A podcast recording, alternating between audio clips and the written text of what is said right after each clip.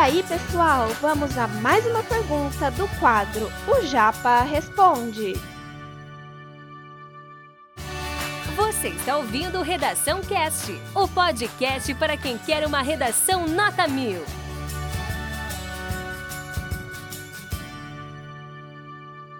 A questão é, como que tá a escola de vocês hoje, hein? Como que tá a escola de vocês hoje? Será que a escola de vocês hoje está com uma boa qualidade? Está com uma péssima qualidade? Você vem de instituições públicas, você vem de instituições privadas? Existem diferenças de ensino na forma como é ministrado o conteúdo e as informações e a formação do indivíduo nas escolas públicas de acordo com as escolas privadas? Então existe sim esse abismo, né? E esses questionamentos todos surgiram que levantaram essa deixa, que levantaram essa polêmica. Afinal de contas, nós não temos escolas com muitas condições de receber os alunos, escolas que são muitas vezes precárias. Isso levanta uma bola de que, de repente, ensinar em casa, no aparato todo que eu posso fornecer ao meu estudante, ou melhor dizendo, ao meu filho, poderia, de repente, otimizar a qualidade de estudo, de tempo e estudo. Né? O que diz essa PL, esse projeto de lei, como a gente colocou anteriormente? Olha que da hora essas informações que é bom você saber. Tem como objetivo estabelecer diretrizes objetivas para a legalização da educação domiciliar. Lembra que hoje a educação domiciliar ainda não é legalizada, não é, é outorgada para a população em geral, para quem quiser escolher. Ela pode ser ministrada a partir de uma é, ação jurídica, uma liminar, que algumas famílias conseguem conquistar a partir da comprovação que de fato conseguiriam ministrar essas aulas em casa, dando toda a cobertura e a eficiência de estudo semelhante ao que teriam no ensino das escolas tradicionais e forma, formação tradicional, beleza?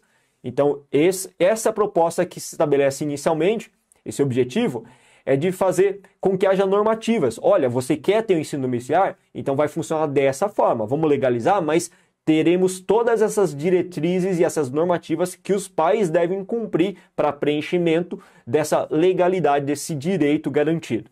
Descriminaliza o abandono escolar em detrimento da comprovação da atividade pedagógica no domiciliar. O que, que é isso, professor? Nossa, você falou difícil aí, tem o um tópico meio complicado.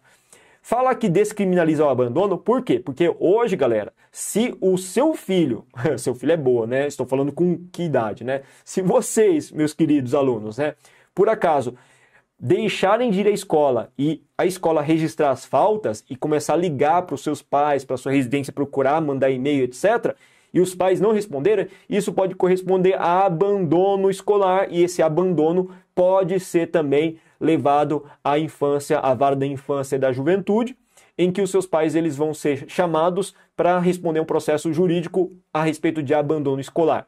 Então, de repente, o aluno, né, a criança, está estudando em casa com os pais, mas ele, como ele não tem o direito a isso, ele acaba não avisando a escola, ele acaba abandonando a escola, faltando bastante, e a escola tem autonomia para fazer essa denúncia formal e os pais podem responder judicialmente por abandono. Então, um crime hoje fazer com que a criança abandone a escola. Por isso mesmo que o trabalho infantil, claro, motivado por esses fatores, trabalho infantil que faz com que a criança abandone, pode ser também processado judicialmente e levar a um processo por conta disso, né? Enfim, hoje existe isso, tá?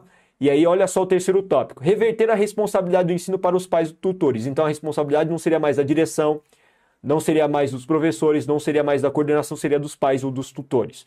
E promove a aquisição de um direito sem isentar responsáveis, responsáveis que são o Estado e que deve observar pela segurança do adolescente. Como assim?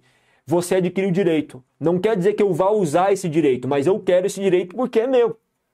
Eu adquiri esse direito, uma vez que eu adquiri esse direito, o Estado ele deve ter sim participação efetiva no controle das avaliações, no controle da regulação desses conteúdos. Apesar da criança ter ensino em casa, a proposta é que essa criança possa ter ensino em casa à medida que os pais podem ministrar esse conteúdo, mas ele tem que comprovar que ele tem capacidade para poder passar de ano, por exemplo, para poder angariar um ano a mais, enfim, para ser aprovado, para poder é, ir para as futuras, para as demais séries, para cal, calcar, alçar degraus maiores, né? Formar-se no ensino médio, no ensino fundamental, enfim. Eu tenho que provar. E essa comprovação seria com acompanhamento do Estado, tá? Seria mais ou menos a Secretaria de Educação implementar fatores de avaliação para essa criança, essa criança é avaliada por esses fatores todos, comprovado uma vez que ele tem realmente capacidade potencial, ele acaba sendo aprovado. Então seria nesse sentido sistemas avaliativos que seriam capazes de acompanhar não só a nota e o aproveitamento, também, mas também o critério de frequência. Será que ele está tendo aulas rotineiras mesmo? Então seria nesse sentido. Olha que da hora. Então conteúdo como é bom saber essa conteúdo da PL, que é o mesmo conteúdo basicamente da MP, da medida provisória que hoje tramita também no Congresso, beleza?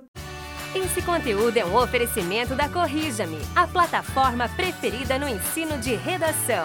Saiba mais em corrijame.com.br.